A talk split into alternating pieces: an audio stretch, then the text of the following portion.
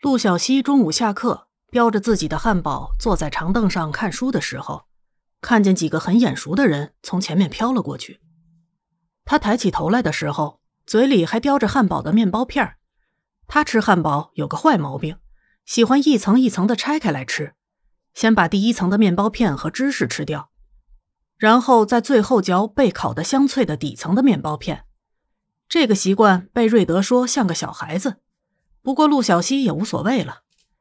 他看着摩根顺路走到他旁边，“嘿，C C。”他叉着腰，用一个看上去很熟男的姿势在他的面前站着。陆小西眨了眨眼睛，“嗯，你好，摩根。”他合上手上的书，迅速把面包片吞了。所以这里发生什么案子了吗？哦，这个，嗯，是的。你是怎么知道的？那些碎尸距离发现也有一段时间了，所以传到学生的耳朵里也不是不可能的。你带着枪，一副刚刚询问完的样子，然后顺便路过我这里的时候又过来问别的。嗯，虽然很有可能是来询问受害者相关的，但是我觉得你在询问完之后才顺路过来，你是来八卦斯潘塞的事情的可能性更高一些。陆小西歪了歪脑袋，摩根面不改色的微笑道：“有没有人说你刚才说话的语气很像瑞德？和他在一起待久了吧？据说总是待在一起的人会下意识的模仿对方的表情、肢体动作等等，达到一种相互拟态的状态。嗯，我觉得你又要说我像斯潘塞了。”陆小西点了点头，站起来：“嗯，要不要去喝杯咖啡？”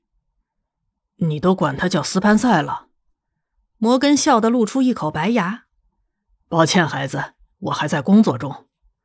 他顿了顿，然后好心的补充了一句：“最近要注意保护自身安全。我们小组里吉祥物能不能摆脱初恋都没有这种可悲的人生，就靠你了，姑娘。”然后他又想起这姑娘曾经彪悍的踢碎了一个犯罪分子的蛋蛋，觉得这种提醒似乎有点多余。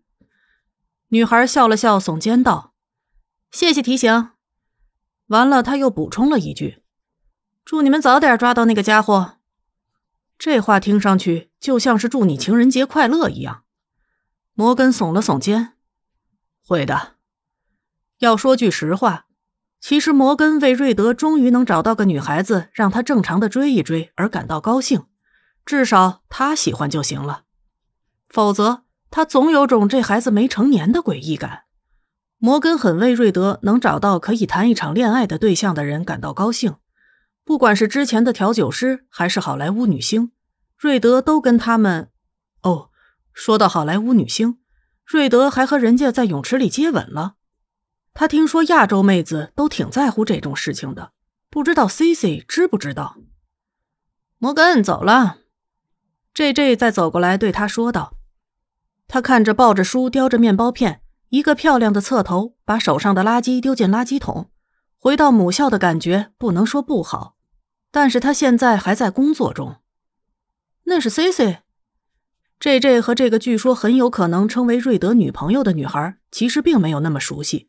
上一次的案件和他说了几句话之后，就没什么交集了。哦，除了泡椒鸡丁饭那次，那东西挺好吃的。他本来还打算学着做做呢。见摩根点了点头，又半开玩笑的补充道：“不知道他和瑞德约会过没有？”得了，我觉得他们两个每星期都约会。摩根哭笑不得的想起了瑞德一脸认真的问他补习算不算约会的时候的那个小表情。在 B A U 的总部，瑞德已经持续盯着面前的地图很久了，上面画满了他用记号笔标出来的痕迹。他擅长地理侧写，但是他很难确定抛尸的规律是否还适用在这个案件上。也许不明嫌犯这个时候已经离开华盛顿了，也说不定。最重要的还是那个爱心，这对于一般人来说是求爱示爱的方式，但是这个爱心会被谁看见？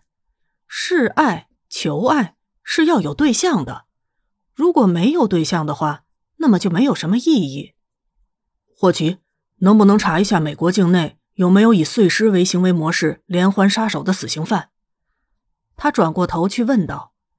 安全起见，男女都要，着重调查已经被处死了的。霍奇和 Jaden 对视了一眼，同意了他的这个说法。Jaden 说道：“他现在向已经死去的或者即将死去的爱人表达自己的爱意，他在说：‘看，这是我为你做的。’妄想型，并且乐于创造和创新。”霍奇的表情已经黑的能用乌云密布来形容了。不，最好也调查一下乔治城大学相关的死亡事件。时间定在二十年左右，瑞德又补充道：“乔治城对他来说有特殊意义。受害者艾娃是个好学生，没有任何劣迹，起码看上去是这样的。能够看到这个爱心的人，除了解码这个秘密的人，就只有了解他这么做意义的人了。而当他这么做，他一定会向什么人倾诉这件事情，否则求爱就没有任何意义。”也许他们的不明嫌疑犯已经在很多地方用很多很多的方式向他的求爱对象表现过这种死亡的浪漫了。最可怕的是，他甚至依旧遵循了伸近投远的规律。头被抛弃的位置位于两条曲线的距离中心较远的位置。这一切一切的自制力、创造力，在某种程度上甚至能被称为浪漫。但是瑞德不由自主地打了个寒颤。在基本调查完毕之后，大家暂时先回去休息。当瑞德回到自己的单元间的时候，依旧想着那个死亡心形。这持续了多久呢？他这么做有多久了呢？他杀死了多少无辜的人？用什么样的方式？什么样的行为呢？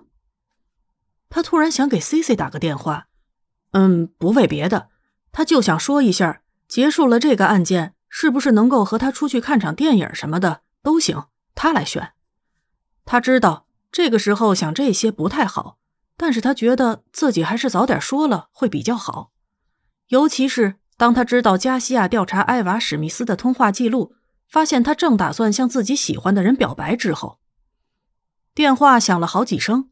陆小西看着手上的电话，又看了看面前的人，他的手里正拿着一把零点九口径的枪。好吧，就算他身手再好，面对手枪的时候也只能举起双手，镇定的面对着面前的人，深呼吸一口气。他举起手，让我接个电话好吗？我什么都不会说的，相信我。他举起手，一字一顿：“你不想伤害我的，对吧？”对方点了点头。扩音。陆小西按下了接听键，里面传来了瑞德的声音：“怎么了？”为什么这么久才接电话？他等的有点着急了。啊，不，亲爱的，我们今天晚上不能去看电影了。我遇到了我的祖母，我得陪她去附近逛逛，然后送她回家住上几天。嗯，不用担心我。说完之后，他就挂掉了电话。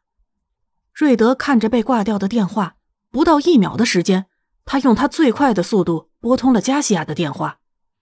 加西亚，你能定位到 C C 的位置吗？他有危险了。